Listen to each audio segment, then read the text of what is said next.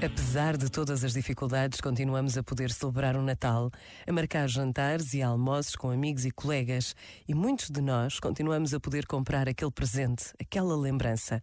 Mas é impossível ignorar uma guerra que não tem fim, as casas sem aquecimento e sem luz, numa Ucrânia cada vez mais destruída.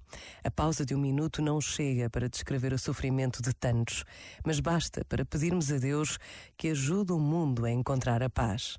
Pensa nisto e boa noite. Este momento está disponível em podcast no site e na app.